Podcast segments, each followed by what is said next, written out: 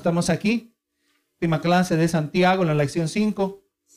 Estamos en el capítulo 5 de Santiago. Y recordando, hermanos, por lo general, en la excepción es el libro de Proverbios, es exactamente eso, una serie de proverbios, una serie de consejos. Quizás algunos están relacionados uno al otro, pero en general la palabra del Señor se siempre tiene que interpretar en su contexto y el contexto determina. Recordando, hermano, el contexto a la carta, eh, de, carta de Santiago, eh, el Santiago con un corazón pastoral. Él, era el líder principal en Jerusalén, velando aquí, aleluya. Recuerde la audiencia original que era, aparece en el capítulo 1, hermanos judíos expatriados, gloria a que tuvieron que huir por su fe, tuvieron que huir por persecución, habían experimentado pérdidas, habían experimentado abandono, quizás hasta traición, todo por su fe en Cristo Jesús. Y ahora eh, Santiago que entendemos nosotros que es el medio hermano de Jesús, hermano de Jesús por parte de madre, porque María sí tuvo otros hijos. Amén. Gloria a Jesús, María no se quedó virgen, no se quedó solo con un hijo, sino que tuvo otros hijos que eran hijos de María y de José. Gloria a Dios. Y aquí el medio hermano de Jesús, Santiago, eh, un grande líder en la iglesia, que inicialmente no creía en Jesús, hermano, él fue criado con Jesús. Y él no creía que Jesús era el Mesías, sino hasta después de la resurrección. Pero vimos que se entregó al Señor y ahora escribe esta carta a los hermanos judíos expatriados para animarles, porque de eso se trata, hermanos. Eh, eh, le voy a decir que eh, qué lamentable los que hablan del evangelio de la prosperidad, porque aquellos que solo hablan de la prosperidad le están privando a usted de la verdadera prosperidad. Gloria a Dios. Están reduciendo al evangelio las riquezas abundantes del evangelio a puro dinero y material. Y qué lamentable. Se pierden en lo principal, hermano. La riqueza, el enfoque principal del evangelio es Cristo. Cristo es nuestra recompensa. Recuerda, hermano, eh, ah, y nosotros creemos en el mover del Espíritu Santo, pero la Biblia no nos dice que enfaticemos al Espíritu Santo. La palabra nos dice que enfaticemos a Cristo. Amén.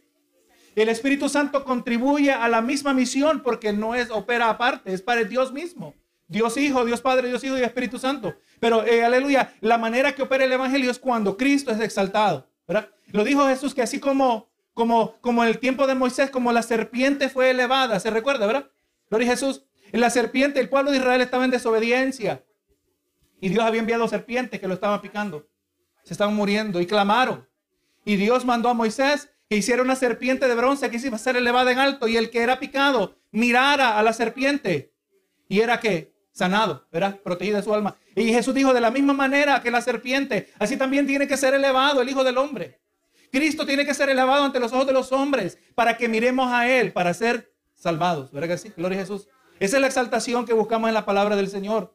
Y así exactamente, hermano, es esto. El Evangelio de la Prosperidad priva al creyente de su más grande tesoro.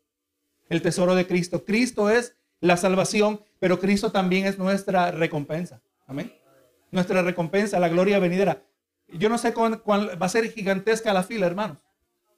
Yo cuando, cuando, cuando, cuando, aleluya, y, y no sé si vamos a sentirnos ni aptos, pero cuando estemos en el cielo y podamos ver a Cristo, lo más adecuado que vamos a poder hacer es tirarnos a los pies de Jesús.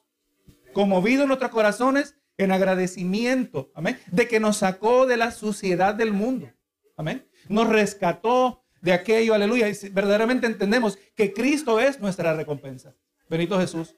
Y exactamente, hermano, es el, corazón de Santiago, que, que, el creyente en aquel entonces y en el día de hoy no pierda su enfoque de dónde debe estar. La palabra claramente dice, puestos los ojos en Jesús, el autor y consumador de la fe. Y así, hermanos, esta, esta, esta clase está titulada eh, en esta mañana, practiquemos la paciencia y la oración. Como vamos a ver, hermanos, la paciencia aquí no se refiere a simplemente a la paciencia requerida cuando hay una fila larga. O la paciencia requerida cuando usted está en el Burger King y que se tardan con la comida que supuestamente debe tardarse cinco minutos. Se hace largo ver en el Burger King esperar 15 minutos cuando en un restaurante esperamos 45 o quizás a veces una hora, pero ya venimos con una mentalidad diferente. Esa no es la paciencia que está hablando, indudablemente forma parte, pero esa no es la parte principal. Y vamos a ver eso en esta mañana. Así que hermanos, veremos que este último capítulo de la carta de Santiago trata sobre la paciencia, la oración y la confesión, la confesión y la restauración. Todo lo cual es necesario para que el cristiano viva en un mundo que es cada vez más perverso. ¿Lo estamos mirando hoy, hermanos? El mundo de hoy es más perverso que lo que era décadas atrás. Podríamos retroceder solo hasta el año 2008, donde entró el nuevo, el presidente que estuvo, era Obama, el cual fue responsable de introducirnos aquí en esta nación el matrimonio gay. Desde ese entonces hemos visto un declive eh, exponencial, hermano, rápido, un avance en la perversión. Lo estamos mirando, hermano, y así también, así como se levanta la perversión, así se levanta la oposición contra aquellos que quieren vivir vidas rectas. Bendito Jesús. Y es posible, hermano, que hayamos experimentado también largas esperas para obtener respuestas a oraciones, como el deseo de ver pronto a Jesús y el anhelo de ver a alguien que amamos, que vuelva a la fe. Y en el libro de Santiago, Dios nos ayuda y nos ha dado ayuda práctica para todas estas dificultades. Vamos a ver, hermanos, que todo y grande parte de la vida cristiana es un asunto, un asunto de perspectiva. Gloria a Jesús. Y al final de todo es con qué ojos estamos mirando las circunstancias. Estamos mirando los ojos desde la perspectiva. Gloria a Dios. Estamos mirando eh, los ojos desde, desde, la, desde la perspectiva terrenal, perspectiva humana, o estamos mirando las cosas desde la perspectiva de Dios. Y la perspectiva de Dios solo se puede a través de su palabra. Amén. Su comprensión de la perspectiva de Dios depende de su conocimiento de la palabra del Señor. Así que cuando usted pasa tiempo en la palabra del Señor, usted solo se está ayudando a sí mismo. Amén. Está ayudándose a, aprender a pensar cómo piensa Dios. Porque yo no creo, póngase a pensar, hermano, ¿qué, ¿qué va a funcionar más en la vida? ¿Que empujemos en contra de Dios o empujemos en la misma dirección que Dios empuja? ¿Verdad que sí? No podemos, eh, ya lo miramos en el capítulo 4 que dice que Dios resiste a los soberbios. Aquel que se atreve a vivir su vida sin Dios. Aquel que se atreve a vivir a su vida a su manera. Gloria a Dios, Dios lo resiste. Se opone, amén. Eh, aleluya, le impide el avance en su vida. Tenemos la verdad central en esta mañana, que los cristianos estamos llamados a ser persistentes y llevar una vida de oración y compasión. Vamos a mirar más adelante, hermano, que el ingrediente para permanecer, el ingrediente o un ingrediente principal para, para no solo permanecer, pero para perseverar en la fe cristiana es la paciencia. Sepa que todos nosotros, en diferentes facetas, en diferentes áreas, estamos aprendiendo a cultivar la paciencia de alguna manera u otra. Amén. Todo eso es una, yo diría que esa es una enseñanza universal para todos nosotros. Amén. Saber, eh, aprender a esperar en Dios.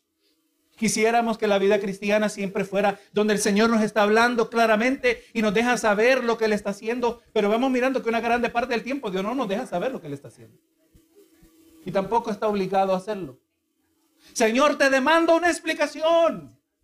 Quédate callado antes que te elimine, podría decir el Señor, ¿verdad? No, no, yo no le puedo demandar una explicación al creador del universo. Y es más, estamos asumiendo que somos capaces de entender lo que Dios está haciendo. Cuando, cuando, Señor, te pido que me expliques por qué esto a mí, estamos asumiendo que tenemos la capacidad y la madurez para entender lo que Dios está haciendo. Hermano, a un niño usted le priva de algo y le hace un berrinche. ¿Le ha tratado de explicar al niño? Usted se da cuenta que el niño, cosas que el niño no entiende. No tiene la capacidad. Y a veces hay cosas que le decimos al niño, mira, cuando estés más grande yo te explico. Porque entendemos, ¿verdad? Que, eh, no está la capacidad así también en nosotros, hermanos.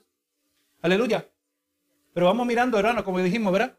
Eh, nuestra perspectiva impacta eh, la manera que nosotros perseveramos. La manera que nosotros, que estamos hablando de lo mismo, ¿verdad? La manera que nosotros permanecemos, ¿verdad? Nos referimos a lo mismo. Permanecemos. Porque le voy a decir, nadie viene en los caminos del Señor y dice, mira, yo voy a empezar a la iglesia para fracasar. Yo voy a comenzar en los caminos del Señor para fracasar. Es más, la mayoría de la gente tiene miedo de comenzar porque tiene miedo de fracasar. Por eso muchos no comienzan. Pero en el Señor, hermano, es, es eh, claro, humanamente, humanamente vamos a fracasar si lo hacemos en fuerza humana. Pero cuando nos agarramos de Dios, Él nos da la fuerza para seguir. Benito Jesús. Y cuando hablamos de la fuerza, no es eh, como que de repente eh, el, carro que no tenía gasolina se le echa gasolina y ahora puede marchar. No es así de, no es así de simple. Estamos hablando, hermano, la manera que Dios nos da fuerza es a través de la manera que nosotros miramos la vida. Y vamos a seguir visitando esto a lo largo de esta lección. Así que hermanos, este, quizás usted haya dicho, necesito paciencia. Pero quizás lo dice así como algunos lo dicen. Necesito paciencia y la necesito ahora mismo. Suena como una contradicción, ¿verdad? Lamentablemente la paciencia no llega en un instante. Más bien crece solo con la práctica. Usted necesita paciencia. No se preocupe. Dios le va a dar oportunidades para ejercitar la paciencia. Amén. Señor, yo sé que necesito, porque si yo me impaciento en la fila, indudablemente me impaciento con el Señor. ¿Te ha visto gente, hermano? Y yo, yo no pretendo tener una, una paciencia extraordinaria, pero cuando está en la fila, ¿qué es lo que puede hacer usted? ¿O se va? ¿O sigue esperando? Y aleluya, yo, yo entiendo que yo soy un hijo de Dios. Yo no puedo venir malcriado a la persona, enojado con ellos. Si no, aleluya, si yo entiendo que lamentablemente la persona no tiene control sobre lo que ha estado pasando, pues yo tengo que venir con paciencia y, dando testimonio. Y muchas personas, me, algunas personas me han dicho, oye, qué paciencia tú tienes. Pero yo veo el que está detrás de mí, hermano, que se desespera. Pero no, hermanos, es porque dependemos del Señor, es porque el Señor nos está dando oportunidades para cultivar la paciencia. Si yo no puedo agradar aquí, yo hago, eh, me pongo berrinchoso en la fila y vengo vergonzoso mi comportamiento en público. Aleluya, ¿cómo seré yo con el Señor si no puedo ser fiel en lo poco? ¿Cómo voy a ser fiel en lo mucho? Bendito Jesús. Nuestro versículo clave, Santiago 5.8. Tened también vosotros paciencia y afirmad vuestros corazones, porque la venida del Señor se acerca. Ahí estamos viendo perspectiva. ¿Por qué debemos tener paciencia? Y lo vamos a mirar más adelante porque la venida del Señor se acerca. O sea, la perspectiva es porque nosotros sabemos algo. Amén, hay que saber lo que Dios quiere que nosotros sepamos. Si nosotros no sabemos lo que Dios quiere que sepamos, no vamos a tener paciencia. Si nosotros no sabemos lo que Dios quiere que sepamos, no vamos a entender que Dios tiene un proceso, que Dios tiene un propósito en todo lo que ocurre en nuestras vidas. nuestras metas en esta mañana son que podamos reconocer la importancia de la paciencia, especialmente mientras esperamos la venida del Señor. Segundo, que podamos desarrollar una práctica regular de orar por nuestra propia sanidad y la de los demás. Tercero, que estemos muy conscientes de aquellos que necesiten ser alentados para evitar que se alejen de Dios. Y es posible, hermano, que la advertencia Vamos a ver aquí en Santiago que aparece aquí una, una seria advertencia contra los ricos. Gloria Jesús. Eh, estaban aquí. Vamos a mirar que nos deja saber que habían, habían creyentes, quizás pobres, que estaban siendo maltratados y estaban siendo defraudados. Y ahora eh, Santiago advierte a los ricos, no por su riqueza, aleluya, sino porque esa riqueza que se la acumularon engañando y maltratando a personas inocentes. Y vamos a mirar, hermano, este detalle, especialmente en el contexto de hoy. Eh, eh, hermano, en nuestra nación norteamericana y en nuestros países, también, gloria a Dios, estamos viendo cómo el comunismo está entrando. ¿Verdad que sí?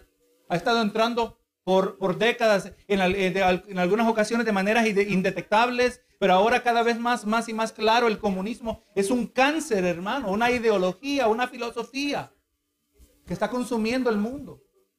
Pero, aleluya, el comunismo se hace popular entre los pobres. Los pobres que no tienen eh, una base bíblica, una, una, una, manera de determinar la, verdad, de determinar lo que es recto, lo que es cierto. Sin la palabra nosotros no sabemos lo que es izquierda y derecha. No, no, no sabemos lo que es bueno y lo que es malo. Y le siembran la idea al pobre, tú eres pobre por culpa del rico. Y es posible que indudablemente hay casos de eso. Pero ese es en un universo donde Dios no gobierna. En el universo donde nosotros vivimos, Dios gobierna perfectamente. Bendito Jesús. Y vamos a mirar, aquí el Señor nos dice, cómo tratar con aquellos que nos maltratan. Eh, se, ha sembrado, hermano, el racismo eh, ha, venido al frente de lo que es la cultura norteamericana. El racismo le, le llaman el racismo del blanco contra la gente de colores. Antes era la gente negra, ahora dice la gente negra y café, nos ha incluido a nosotros. Gente negra y café la gente de colores. Y el blanco es el opresor. Por ser blanco participa de privilegios que por ser del color de su piel le pertenece. Y entonces hay que hacer que el hombre blanco le pague al hombre de color y en particular al negro lo que sus antepasados hicieron a los antepasados del negro. Pero ahí donde vemos que la palabra empieza, y por eso, hermano, lamentablemente muchas iglesias han sido infiltradas por estas falsas filosofías. El hombre blanco le debe al hombre negro y tiene que pagarlo a través de impuestos. Tiene que cederle lugar a la, nueva ley que va a empezar ahora en mayo aquellos que tienen bajos recursos, aquellos que son pobres, que han sido el producto del aprovechamiento del hombre rico, ahora cuando van a comprar una casa se van a beneficiar de un beneficio adicional del gobierno, el cual el gobierno va a proveer porque aquel que tiene buen crédito y tiene un buen depósito para comprar una casa, ahora va a tener que pagar 40 dólares adicionales cada mes para ayudarle al, pobre que tiene mal crédito, que no ha cuidado su crédito, ¿verdad? O sea, quitándole a uno, robándole a uno para darle a otro, ¿verdad? Como que si uno le debe al otro, no necesariamente. Es más, hermano, la palabra dice que los hijos no pagarán por los pecados de sus padres. Ya ahí el diálogo se cierra. El, que si, si, yo hubiera siendo negro, soy descendiente de esclavos, eh, individuos que fueron esclavizados en Estados Unidos eh, generaciones atrás. Nadie me debe nada a mí, ni sus descendientes de aquellos, los, de los descendientes de aquellos que esclavizaron, me deben nada a mí, porque la palabra dice que los hijos no pagarán por los pecados de los padres. Amén. Siempre tenemos que filtrarlo. Nadie nos debe nada aquí a ninguno de nosotros. Ni el mismo Dios nos debe nada. Amén. Todo lo que recibimos, Dios lo da por su gracia. Y aleluya. Y Dios, y Dios no trabaja con gente vaga, con haraganes. Dios trabaja con gente esforzada. Es lo que le dijo a Josué, ¿verdad? Esfuérzate y sé valiente, ¿verdad que sí? Dios va a trabajar, indudablemente el que se esfuerza va a tener un beneficio de su trabajo. Pero también la palabra establece que Dios es el que da y quita riquezas. Dios es el que pone reyes y quita reyes. Así que, indudablemente, cuando nuestras vidas están puestas en la mano del Señor, Dios nos va a dar la prosperidad que Él quiere que nosotros tengamos, donde una, la medida bajo la cual nosotros vamos a permanecer fieles al Señor. Bendito Jesús. Y vamos llevando esto en mente, vamos a mirar cómo Dios eh, informa a los recipientes de esta carta de cómo mirar a los ricos y no lo vamos a, a, no lo vamos a mirar a través del lente marxista del comunismo, lo vamos a ver a través del lente bíblico. Pero mire, hermano, eh, pero antes de, de, mirar este primer verso, miremos el verso 17 del capítulo 4. Porque es importante recordar que las cartas, las porciones de la Biblia no fueron escritas con capítulos. Y el verso 1 del capítulo 5 indudablemente está conectado al verso 17 del capítulo anterior. Y que dice, y al que sabe hacer lo bueno, si no lo hace, le es pecado. Y ahora dice, vamos ahora ricos. Hablando de aquellos que saben hacer lo bueno y no lo hacen, ahora me dirijo a los ricos. ¿Por qué? Porque saben y pueden hacer lo bueno y no lo hacen, ¿verdad? Vamos ahora a ricos. Llorad y aullad por las miserias que os vendrán. Eso está fuerte, hermano. Yo no sé si, si eh, se leyó esta carta en el contexto congregacional, eh, en una congregación, y en, ese, y en esa noche estaban ahí presentes ricos visitando. Tiene que haberles timbrado las orejas, ¿verdad? Gloria a Dios. Aullad por las miserias que os vendrán. Hermano, el universo en el cual nosotros vivimos, Dios gobierna y nada va a ocurrir que Dios no lo determine así. Todo ocurre porque Dios lo causa o porque Dios lo autoriza. Amén. Entendamos esto, ¿verdad? O sea, eh, factorando eso, factoramos lo que es bueno, lo que ocurre en la vida que es bueno y lo que es malo. Me gustó como lo dijo un pastor. Si usted viene a ver a alguien que viene a usted con un cuchillo, ¿cómo va a reaccionar? Bueno, la manera que usted va a reaccionar depende de quién, cuáles son las intenciones del que lleva el cuchillo. Si el que lleva el cuchillo es un maleante, usted se va a atemorizar, ¿verdad que sí? Pero si el que lleva el cuchillo es un cirujano, usted va a reaccionar de manera diferente, ¿verdad? Así de la misma manera nosotros, aleluya, cuando vemos lo que ocurre en nuestras vidas, tenemos que entender las intenciones del que ha permitido estas cosas, que es Dios. Amén. Si usted es un hijo de Dios y su deseo es caminar con Dios, en su vida no va a pasar nada que Dios no quiere que pase. Y aquí a los ricos se les ha permitido vivir, se les ha permitido acumular juicio, ¿verdad? Santiago 5. Dice, llorad y aullad por las miserias que os vendrán. Hermano, el rico se aprovecha del pobre, no se preocupe. Aquí viene el tema, tenga paciencia, que Dios se va a encargar de él. Sepa, hermano, y esta misma mañana yo, yo meditaba, Señor, hay una gente millonaria, billonaria, trillonaria, que tiene el control de este, de la manera que se está desenvolviendo el, el mundo, hermanos. Trabajando todo hacia un gobierno mundial. Gente mala que nos quieren privar a nosotros de la gracia común de Dios. Usted sabe que a todo ser humano, sea creyente, sea incrédulo, Dios le reparte una medida de gracia. Especialmente en lo que ha, ha, traído a muchos a, Estados Unidos. Es la libertad que supuestamente, ¿verdad? La libertad de oportunidad también. Por eso ha sido la nación más próspera del mundo. Pero eso lo están queriendo quitar. Amén. Están queriendo privar. Hay una agenda que se llama la Agenda 2030. Y la Agenda 2030 dice que para el año 2030 tú no tendrás nada y serás feliz. Es lo que nos dice. Hermanos, Dios está mirando a estos individuos.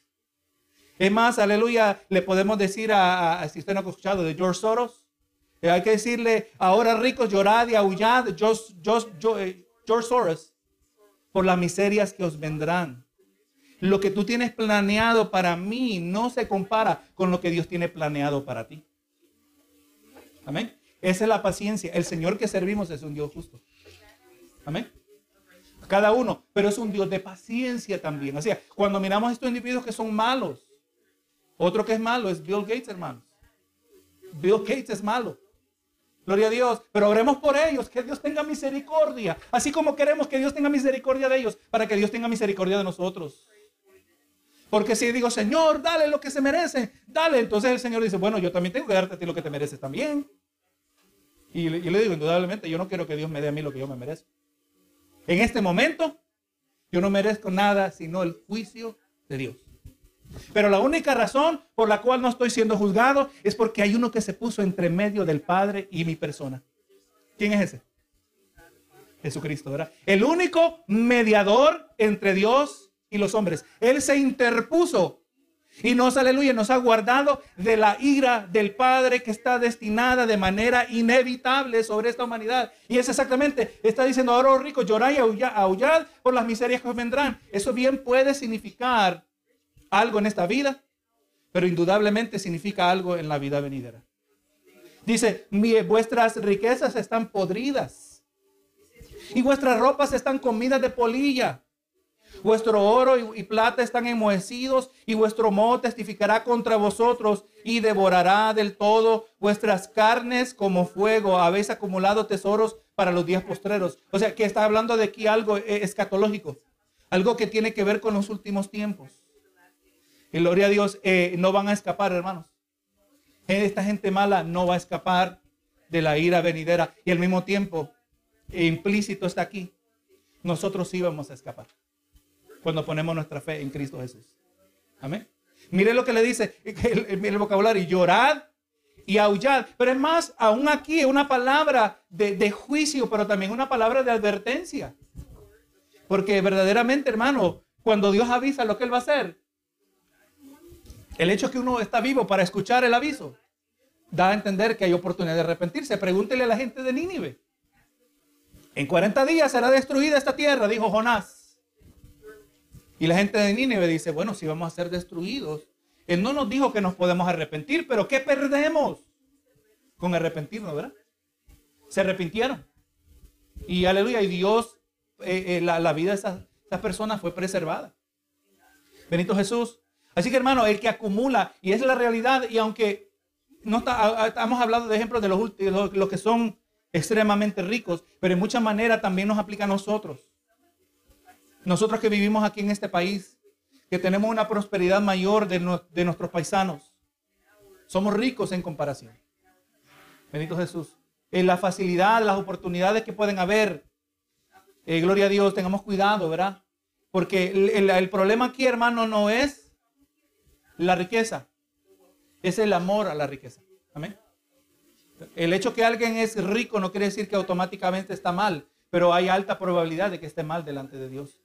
Pero mira aquí hablando, volviendo a estos ricos, mire lo que estaba aquí ocurriendo, lo que estaban haciendo ellos.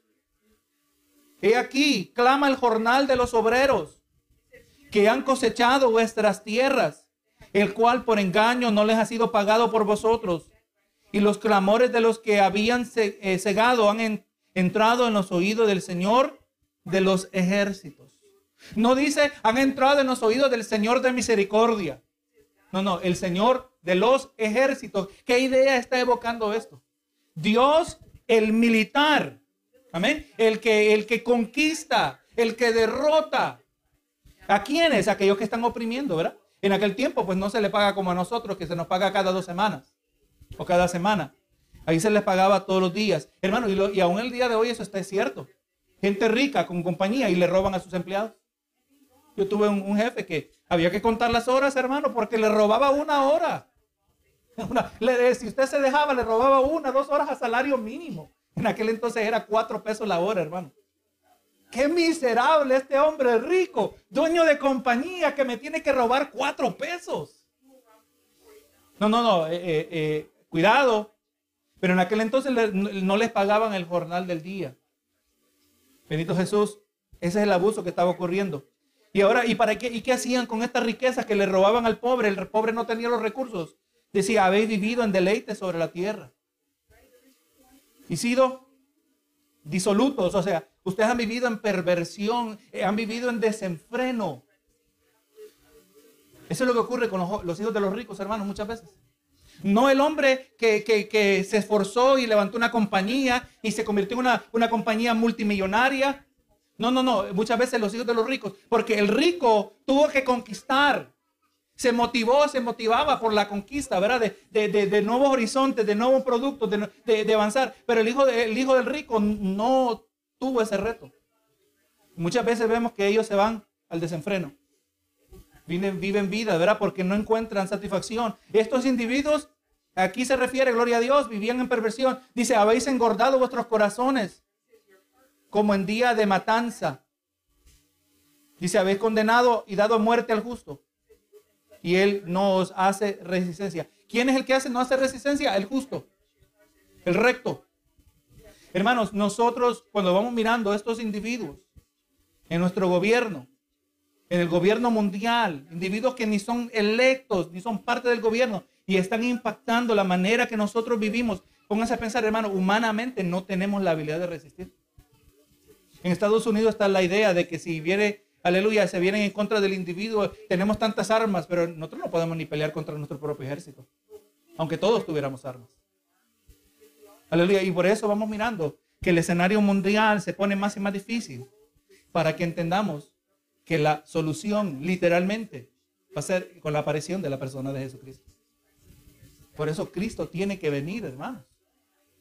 En un contexto difícil, contexto de oposición, de persecución. Y Cristo singularmente va a aparecer y le va a poner pare a todo. Por eso dice que aquellos días tienen que acortarse. Dios tiene que ponerle límite. Porque si no, nadie será salvo. O sea, nadie será, podrá sobrevivir la persecución de la cual habla la palabra del Señor. Creyentes van a ser matados. ¿Cuán cercano estamos a eso? Solo Dios lo sabe. Pero Estamos mirando alrededor, hermano, no vamos a estar despistados. Eh, otra cosa, hermano, que me viene a mente en relación a, la manera que nosotros vamos a permanecer. Ahora hablamos que todo esto, gloria a Dios, tiene que ver con la paciencia. Cuando nosotros tenemos paciencia, también, aleluya, podemos estar en alerta. Estamos mirando alrededor. El que está desesperado está distraído. Pónganse a pensar, ¿verdad? Si usted está desesperado, usted solo está pensando en aquello que es la causa de su desesperación. No existe. Póngase a pensar, usted tiene un dolor de la muela. ¿Qué pasa pensando? Voy a ver qué voy a comer mañana. Mañana voy a ir a comer a un restaurante. No, usted dice, esta muela no, no me deja dormir. No me deja pensar. No puedo pensar muela, muela, muela, muela todo el día, 24 horas al día. Pero que sí. Y usted solo su enfoque. Y está, llega el punto que se desespera. Tengo que sacarme la muela. Tengo que parar esto. El que está desesperado, pero el que tiene paciencia, puede estar en alerta. Estamos mirando, estamos mirando las noticias, estamos mirando en nuestro alrededor, estamos viendo en el vecindario, eh, eh, eh, estamos en alerta, no estamos desconectados de lo que está ocurriendo en el mundo. Sepa que todo lo que ocurre en el mundo no es simplemente asuntos políticos, asuntos geográficos, no solo no tiene que ver de la interacción de naciones contra naciones. Todo esto tiene un trasfondo espiritual. indudablemente. Si usted lee en el libro de Daniel, Daniel nos dice que habían demonios que habían sido designados a operar en diferentes regiones. Cuando Daniel oró al Señor pidiendo eh, eh, una comprensión de lo que venía en el futuro de la nación de Israel, el, el ángel que vino le dijo, ¿verdad? Que había estado combatiendo contra el príncipe de Persia. Pero el príncipe de Persia no era un príncipe físico, era un demonio. Y le dijo, y tengo que irme porque ahora voy a combatir contra el príncipe de Grecia. Y vemos que el príncipe de Grecia es eh, un, espíritu, un demonio que estaba actuando a través del imperio griego que iba a venir después, el imperio mundial. O sea, los demonios están actuando en el día de hoy, hermanos. El diablo tiene sus, sus agentes, pero nosotros, hermanos, estamos en alerta. Vamos a ver más adelante, y lo, menciono ahora rápido, antes que se me olvide. El que vive sin Cristo está despistado. El que vive en Cristo está entendido. O sea, dice la palabra que cuando digan paz y seguridad, ¿qué dice? Le vendrá destrucción repentina. Les viene completamente lo opuesto de lo que asumían que tenían ahora. Están completamente despistados. El creyente no, el creyente está en alerta, porque el creyente sabe esperar en el Señor. ¿Verdad que sí? Importante todo esto. Así que verá, ya está la advertencia para Gloria a Dios. La advertencia para los ricos. Ahora, hermano, en los versos que vamos mirando, y el tiempo se nos está haciendo bastante corto hoy, pero se nos viene aquí, aleluya, lo que podemos llamar la teología del sufrimiento. No, no, hay, uno, hay unos falsos maestros que están enseñando, pare de sufrir. Si usted viene a Cristo, usted va a parar de sufrir. Si tú vienes a Cristo, dice, y si tú pones tu fe en Él, tú vas a pararse de sufrir. Ya no va a haber enfermedad, ya no va a haber eh, ninguna cosa, ya no vas a ser privado de riqueza, para de sufrir. Hay una iglesia, lamentablemente, es una herejía importada desde Brasil y se está popularizando. Pero para de sufrir va completamente en contrariedad a lo que dijo Jesucristo. Jesucristo dijo, en el mundo tendréis aflicción. ¿Por qué tendremos aflicción? Él dijo, si a mí me aborrecen, a vosotros también os aborrecerán. ¿Por qué habrá aflicción? Porque nosotros somos la luz en un mundo de tinieblas. El mundo, cuando hablamos del mundo, no solo me refiero a, al planeta, me refiero al sistema que gobierna la existencia humana. Un sistema espiritual.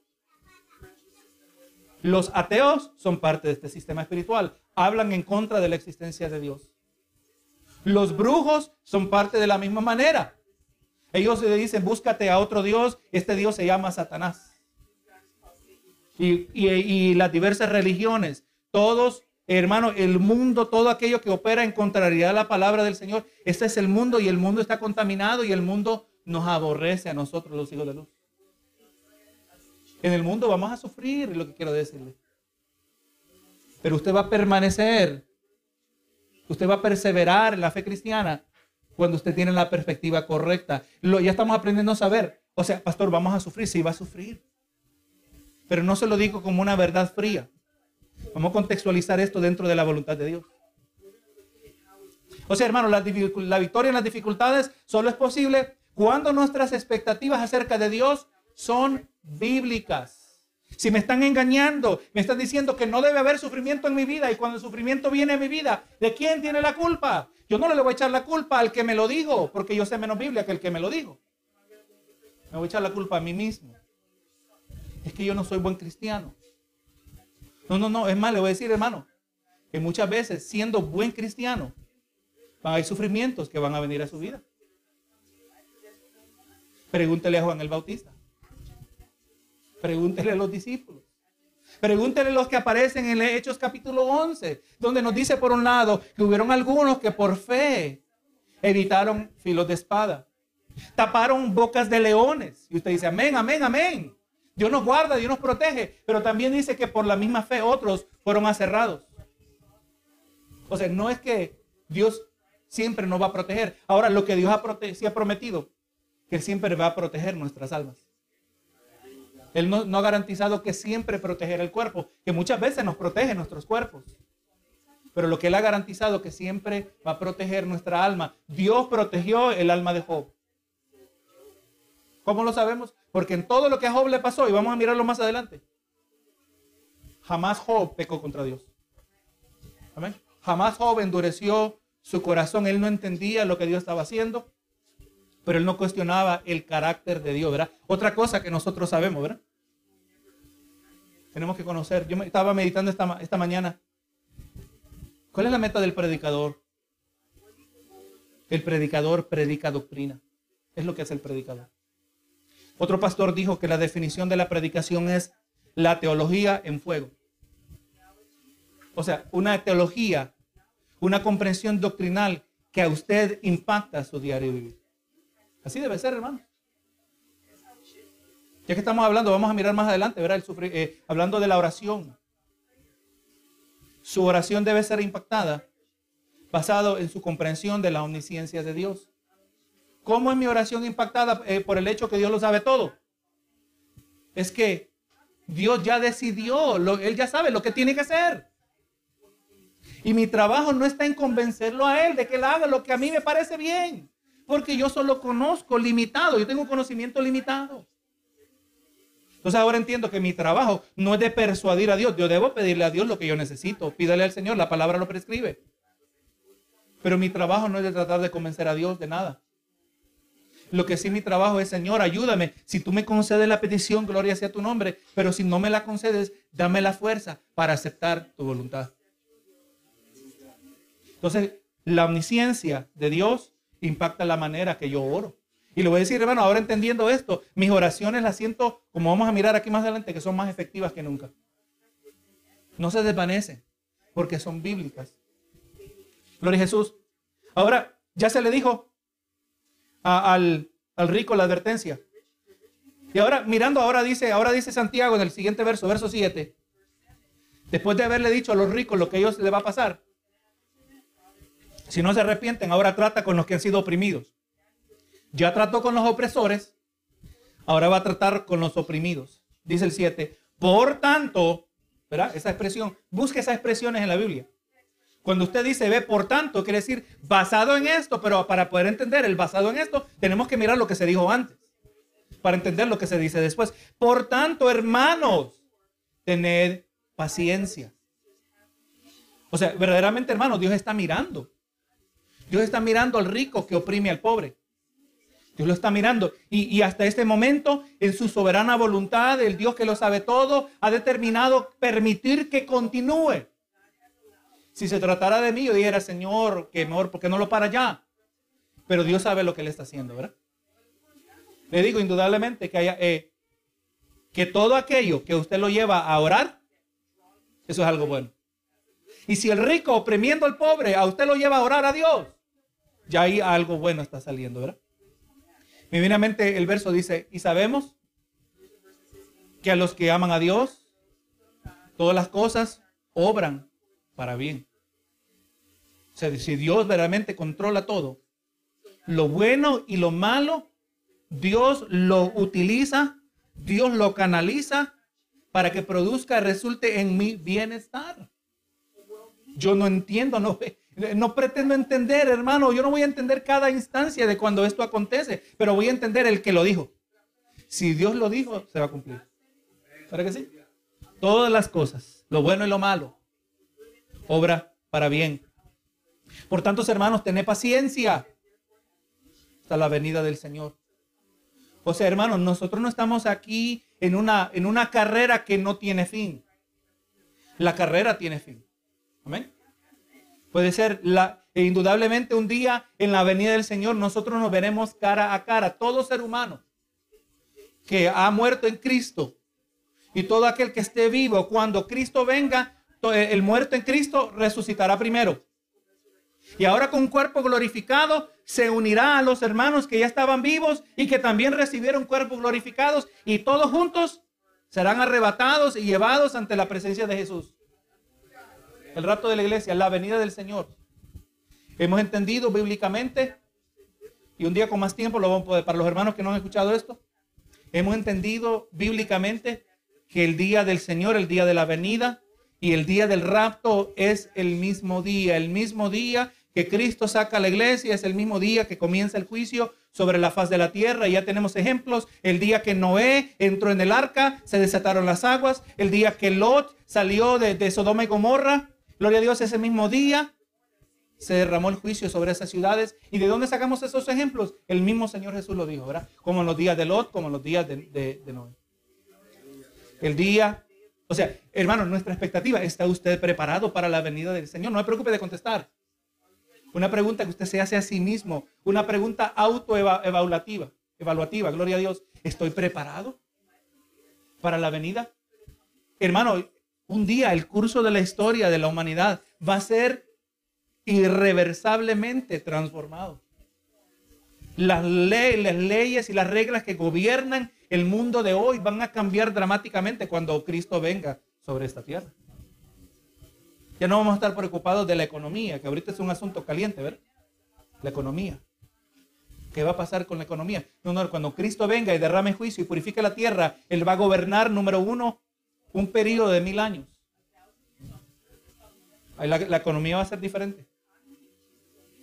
Y hay muchos detalles que puedo hablar, pero me voy a abstener de aquello. Pero de cualquier manera, hermanos, Estemos pacientes para la venida del Señor. Cuando tengamos que venir delante del Señor, vamos a tener que rendir cuenta de cómo nosotros hemos vivido nuestras vidas.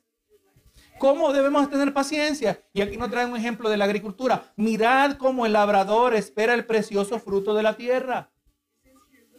Si usted ha plantado, si alguna ha trabajado en eso, usted sabe que usted no va a ver el resultado mañana. Te plantó hoy, mañana no va a ver el resultado ni el día siguiente. Tiene que esperar. ¿Verdad que sí? El labrador espera el precioso. Es precioso el fruto. Hay cosas que Dios está trabajando en tu vida que quizás no le gustan a usted. Pero esperen el Señor. Si todas las cosas obran para bien, aquello que Dios ha permitido que de manera prolongada permanezca en tu vida, va a producir un precioso fruto si sabemos esperar en el Señor. Dice, aguardando con paciencia hasta que reciba la lluvia temprana y tardía. Dice el verso 8. Tened también vosotros paciencia y afirmad vuestros corazones, porque la venida del Señor se acerca. Otra vez, nuestra perspectiva, si vamos a perseverar, si vamos a permanecer, tenemos que saber algo, ¿verdad? Y aquí se nos está diciendo que la venida del Señor se acerca. Ahora, indudablemente, cuando Santiago escribió esto, igual que Pablo, Pablo pensaba que él iba a ver el rato del Señor. Él nunca imaginaba que iban a pasar miles de años después. Pero lo que era cierto en aquel entonces es más cierto en el día de hoy. ¿Está más cerca la venida del Señor para nosotros que lo que estaba para Pablo? Indudablemente. La venida del Señor se acerca. Los vientos, los, movimientos que estamos mirando, una tiranía rampante que se hizo presente a través de, del pretexto del cuidado médico, de preservar nuestras vidas contra el COVID. Nos encerraron a las personas. Hermano, en China les soldaban la puerta, no se podían salir. La tiranía que se hizo presente, hermanos. Que fuimos privados en grande manera en el estado de la Florida, gracias al Señor. ¿Será que no está diciendo esto, que la venida de Cristo se acerca? que estará más cerca de lo que nosotros pensamos, estemos en alerta. No estemos, no estemos este, distraídos, despistados. Amén. Estemos en alerta. ¿Cómo vamos a estar en alerta? Aliméntese de la palabra del Señor. Amén. Cuando usted se alimenta de la palabra del Señor, usted dice, usted es librado de, las distracciones del materialismo. ¿Es malo tener las cosas materiales? No, no es malo.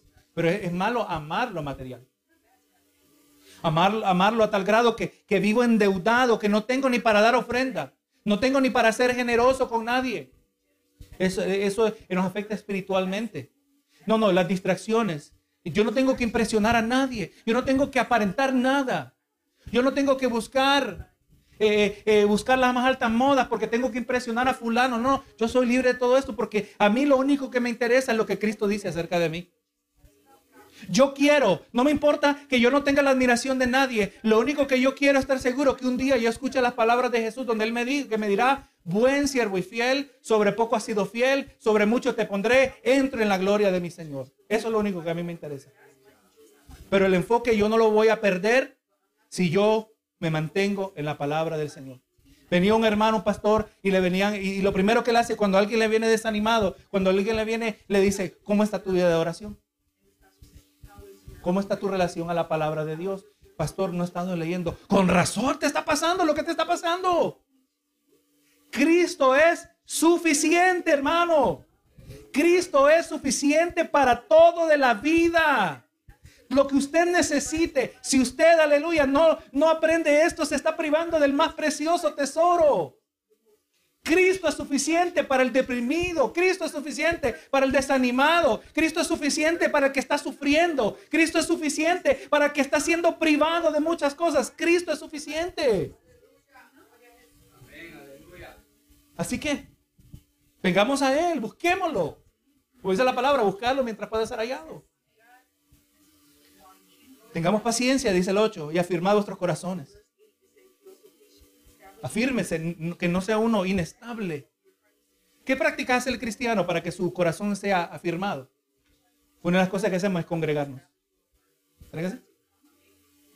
No, nos ayuda a estar con nuestros hermanos.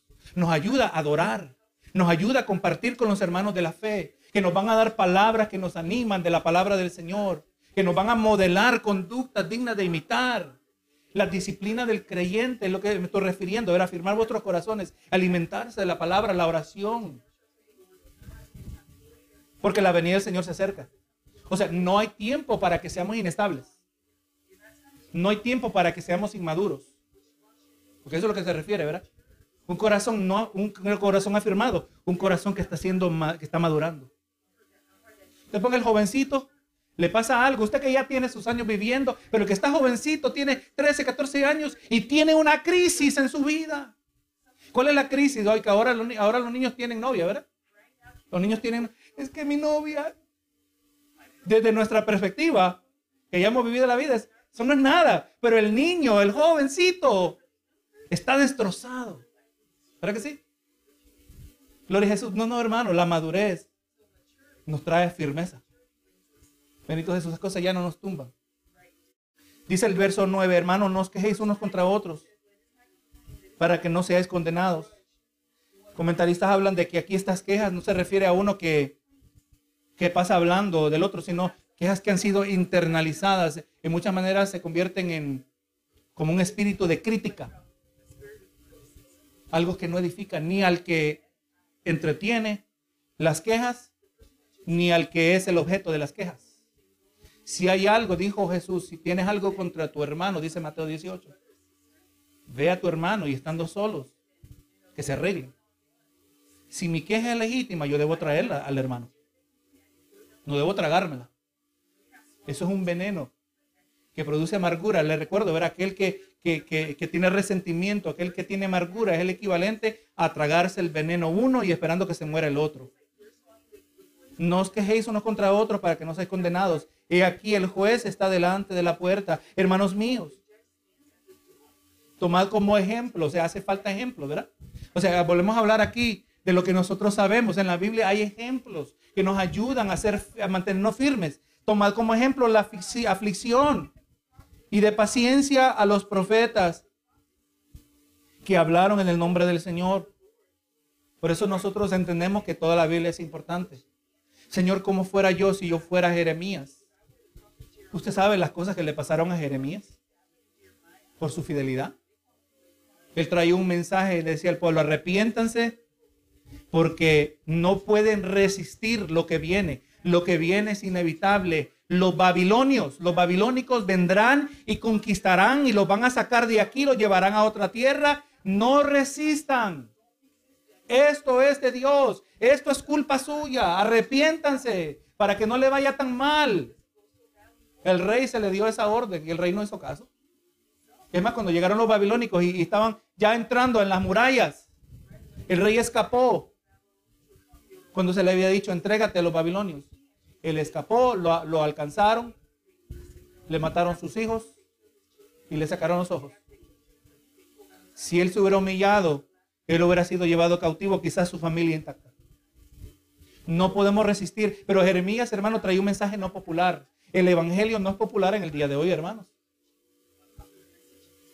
Y Jeremías sufrió lo, metieron en la cárcel, lo metieron en un calabozo lleno de lodo. Allí hubiera muerto si no hubiera sido la misericordia de Dios. Considerad el tomar como ejemplo de aflicción y de paciencia a los profetas que hablaron en el nombre del Señor, profetas del Antiguo Testamento y como era lo era Juan el Bautista que también murió decapitado, ¿verdad? En la cárcel. Ellos se permanecieron firmes al Señor. Si ellos lo pudieron hacer, nosotros lo podemos hacer en el nombre de Jesús. Y aquí tenemos por bienaventurados a los que sufren. Pero déjeme aclarar, tenemos por bienaventurados a los que sufren, pero se mantienen fieles al Señor. ¿Habéis oído de la paciencia de Job? Y habéis visto el fin del Señor, que el Señor es muy misericordioso y compasivo. Dios fue misericordioso y compasivo con Job, hermano. Job sufrió mucho, pero Dios a causa de su fidelidad recompensó a Job. Y Job vio su recompensa o parte de ella en esta vida terrenal. Nosotros indudablemente veremos nuestra recompensa en la gloria venidera. Quizás no la miremos en esta vida terrenal, pero en la gloria venidera sí la miraremos. Nosotros estamos acumulando tesoros espirituales, tesoros que ni podemos imaginar ni describir. Son las que Dios tiene preparado, pero tenemos que tener paciencia. Así que la paciencia no es, como le dije, simplemente saber esperar en la fila sin impacientarse, que obviamente forma parte de ello. Pero no, hermano, paciencia se refiere a una habilidad prolongada, permanecer bajo la prueba o presión externa permanecer firme. Hermano, nosotros tenemos, como le dije, vamos mirando una teología del sufrimiento. En el mundo tendráis aflicción. Tenemos que sufrir bíblicamente. Tenemos que sufrir para la gloria de Dios cuando el sufrimiento viene. No es que lo andamos buscando tampoco. Pero la palabra habla mucho de esto. Mire, le voy a leer aquí una cita rápido acerca de lo que la palabra habla del sufrimiento. Primera de Pedro 4:12 y 13 dice, amados, no sorprendáis del fuego de prueba que os ha sobrevenido como si alguna cosa extraña os aconteciese, sino gozaos, porque sois participantes de los padecimientos de Cristo. Vamos mirando ahora que el sufrimiento no es algo desconectado. El que sufre como cristiano sufre y, y se conecta a los padecimientos de Cristo. Y nos debemos gozar, dice aquí, ¿verdad? Para que igual en la revelación de su gloria os gocéis con gran alegría otra vez volvemos, hay que saber algo. Eh, Romanos 8, 18. Pues tengo por cierto que las aflicciones del tiempo presente no son comparadas con la gloria venidera que en nosotros ha de manifestarse. Otra cosa sabemos aquí, ¿verdad? Ahí está la perspectiva. Lo que me está pasando ahora no se compara con lo que Dios tiene preparado para mí. Si permanezco fiel. Amén. Dice aquí, ¿verdad? Vuelvo a repetir. Tengo por cierto que las aflicciones del tiempo presente no son comparables. No hay comparación, el intercambio con la gloria venidera que en nosotros ha de manifestarse. Y, Hechos 14, 22. A Pablo lo acababan de apedrear y lo habían dejado como muerto. Y el día siguiente Pablo se levantó y mire aquí la reacción de Pablo, Hechos 14, 22, confirmando los ánimos de los discípulos el apedreado estaba animando a los que no habían sido apedreados. Animando los, confirmando los ánimos de los discípulos, exhortándoles que permaneciesen, otra vez, era la misma temática, que permaneciesen en la fe y diciéndoles es necesario que a través de muchas tribulaciones entremos en el reino de Dios. El que es parte del reino de Dios va a encontrar dificultades. Así que le estamos trayendo expectativas correctas, hermanos. Si usted tiene la perspectiva correcta, sus expectativas son bíblicas, cuando estas cosas ocurran en su vida, usted va a poder permanecer. Usted va a poder mantenerse firme. Volvemos a Santiago. Verso 12. Vamos rápido. Porque sobre todo, hermanos míos, no juréis ni por el cielo ni por la tierra, ni por ningún otro juramento, sino que vuestro sí sea sí y vuestro no sea no, para que no caigáis, no caigáis en condenación. La firmeza del corazón. Hay otro ingrediente presente, es la integridad, integridad del individuo. Integridad en palabra.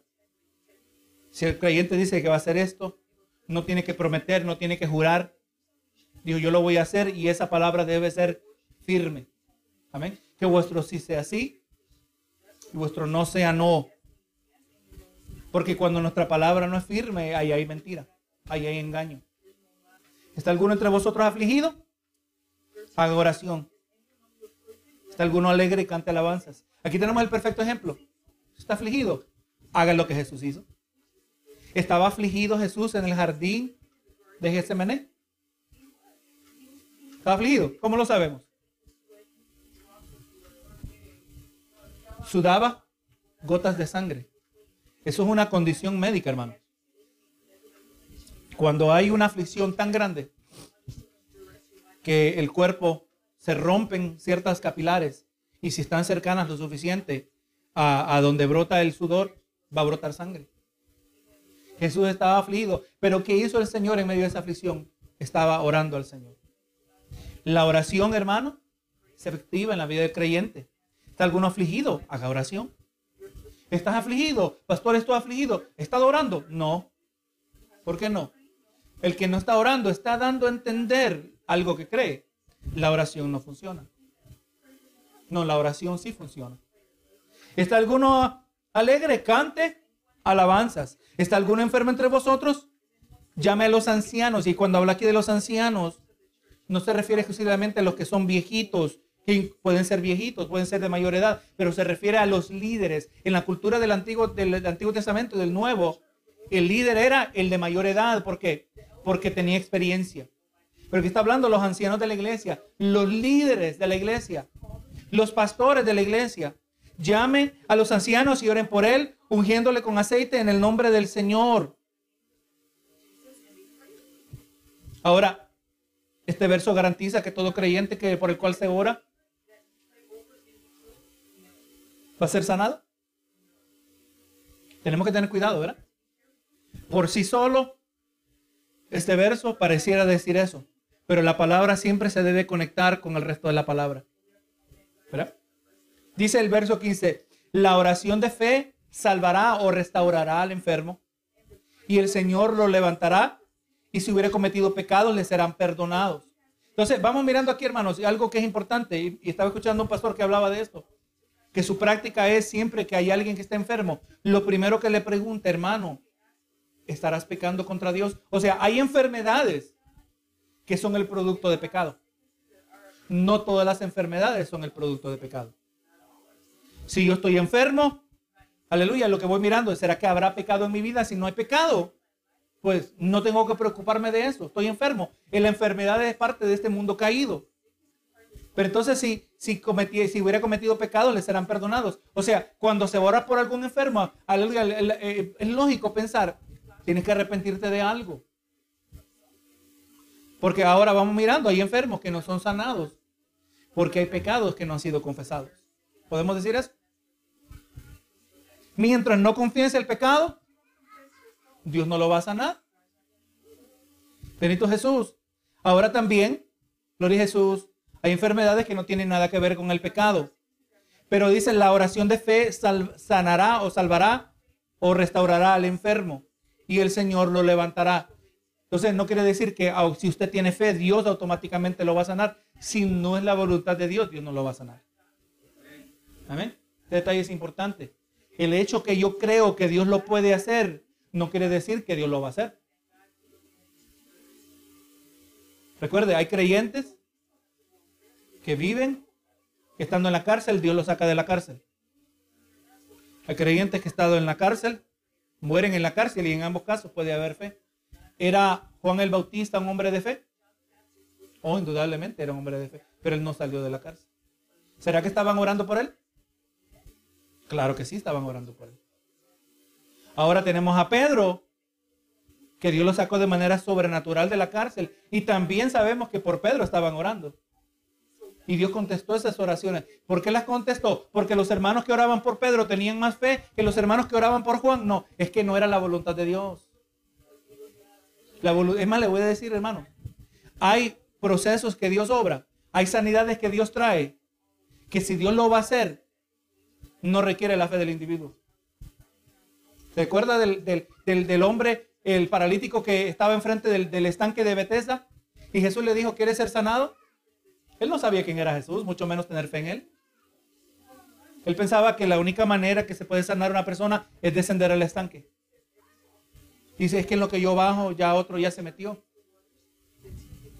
Y Jesús lo sanó. Y el hombre nunca expresó fe. O sea, Dios va a hacer lo que Él va a hacer.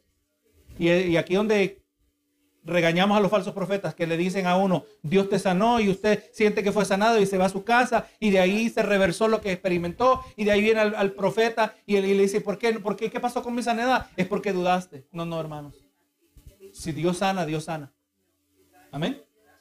Independiente de mi fe. Es más, si yo cuestioné y Dios me ha restaurado, eso solo va a aumentar mi fe. Amén. Digo, Señor, si a pesar de mi debilidad tú obraste, ¿cómo será si yo aprendo a confiar en ti? ¿Verdad que sí? Dice el verso 16, confesaos vuestras ofensas unos a otros y orad unos por otros para que seáis sanados. La oración eficaz del justo puede mucho. Usted sabe que en inglés, no sé por qué los traductores en español omitieron una palabra, en inglés dice la oración efectiva y ferviente. Cuando dice eficaz, es la oración efectiva y ferviente. O sea que la oración que es eficaz no solo es efectiva eh, porque eh, eh, se, se hace de la manera correcta, pero también es porque tiene una cierta intensidad. Imagínese a alguien que ora al Señor, Señor, te pido esto, por favor. Mira, ya se acerca el día que se va a ocurrir este asunto. Por favor, obra. Y cuando llegó el día y no pasó nada, le dice, yo ya sabía que nada iba a pasar. Esa no es una oración ferviente. No, no. Está hablando aquí el carácter con el cual se está orando. La actitud del que ora. La oración es, gloria a Jesús, efectiva y ferviente. La palabra no dice orad sin cesar. Hermano, ¿por qué usted cree que hay peticiones que Dios las permite, que no le contesta la petición por años? Para que usted aprenda a ser constante en la oración. Señor, yo te pido por mi familiar que no viene a tus caminos. Te pido, Señor, y te pido, y te pido, y le sigo pidiendo por años. Y el Señor quiere que sigamos orando, que sigamos aprendiendo a ser constantes en la oración. Eso no minimiza la intensidad con la que oramos, ¿verdad que sí? O sea, una, o podría ser una aflicción del cuerpo. Pero la oración que es eficaz, es efectiva, porque es ferviente, es efectiva porque es bíblica. Amén. Un creyente debe adorar en espíritu y en verdad. Podríamos decir que debe orar de la misma manera, en espíritu y en verdad. O sea, yo no voy a venir y, aquí, Señor, voy a usar el extremo, el ejemplo más extremo que usted, aquí nadie va a pedir, Señor, por favor, estoy esperando el yate. Dame un yate, Señor, por favor, tú sabes cómo me gusta andar en el agua. Ni cerca nos ha venido a la mente tal cosa, ¿verdad? Es ridículo. Pero a veces pedimos cosas que no son tan extremas, que son de igual de ridículos en nuestra vida, porque no son bíblicas. Señor, dame un mejor trabajo. Señor, aquí no hay trabajos. Muéstrame dónde hay mejores trabajos. Es ridículo que Dios me dé un mejor trabajo en otra ciudad donde me va a apartar del lugar donde yo adoro al Señor. Si a Dios me quiere aquí, aquí Dios va a proveer lo que yo necesito. Benito Jesús. Miramos aquí, gloria a Dios, y dice, confesad vuestras ofensas unos a otros. Hermano, le voy a decir que ese es un ingrediente de un, avivamiento personal. Aquel, miremos la mujer, la mujer samaritana de, Juan capítulo 4, lo hemos estado mirando, ¿verdad? Los domingos de la noche. La mujer corrió y fue a los hombres de la ciudad, mira, mira, aquí hay uno que me sacó todos los trapos al sol me ha dicho todo lo que he hecho. El que aquel en, quien cuyo corazón está siendo impactado, Dios está transformando, tiene que contarse, eh, hermanos, oren por mí. Eh, yo he pecado contra Dios, pero que el Señor me ayude, que el Señor me siga perdonando, que Dios me diga ayudando a tener victoria sobre el pecado. Confesaos vuestras ofensas unos a otros y orad unos por otros. Hermanos, la fe cristiana es una, una, una fe de comunidad no se vive solito. Si usted quiere practicar su fe desconectado de la familia, de la fe, lo más probable que va a fracasar. Vemos en la Biblia que muchas veces dice unos a otros, unos por otros. Orad unos por otros. ¿Por qué debo orar, Señor? Orar unos por otros. Una de las contestaciones, ¿verdad?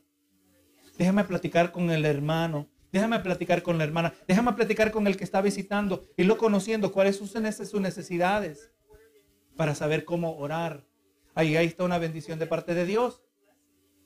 Y ahora mire el 17.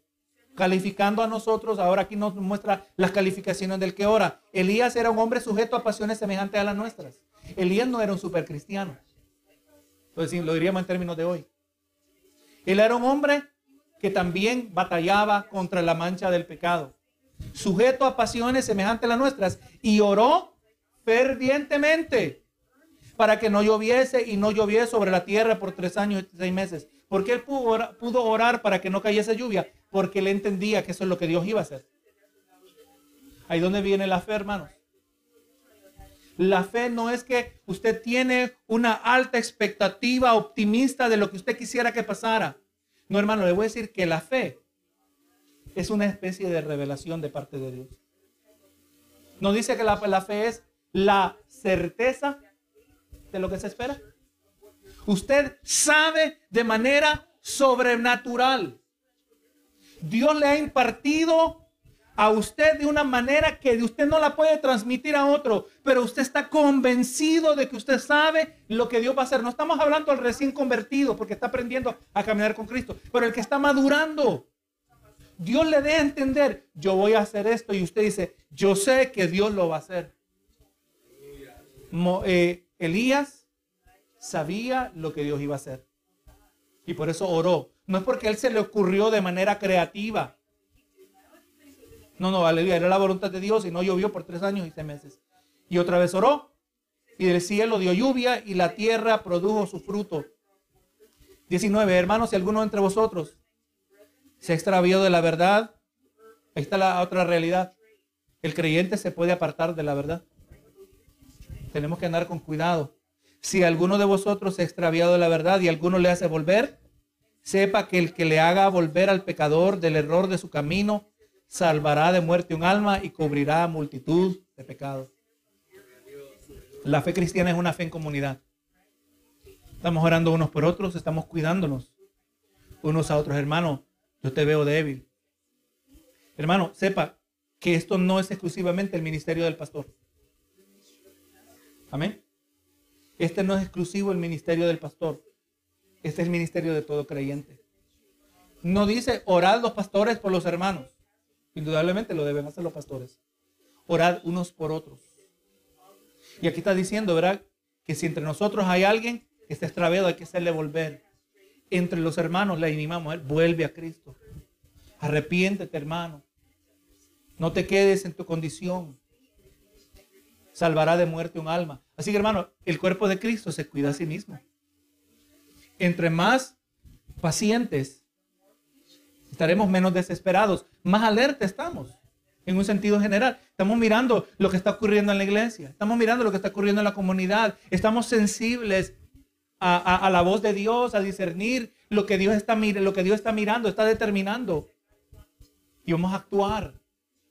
El Señor le va a decir, ora por fulano, te va a sentir una carga, ora por fulano y necesito ir a hablar con fulano, tengo que ir a su casa. Eso es lo que ocurre, hermano, en creyentes que nos estamos sometiendo a la voluntad de Dios.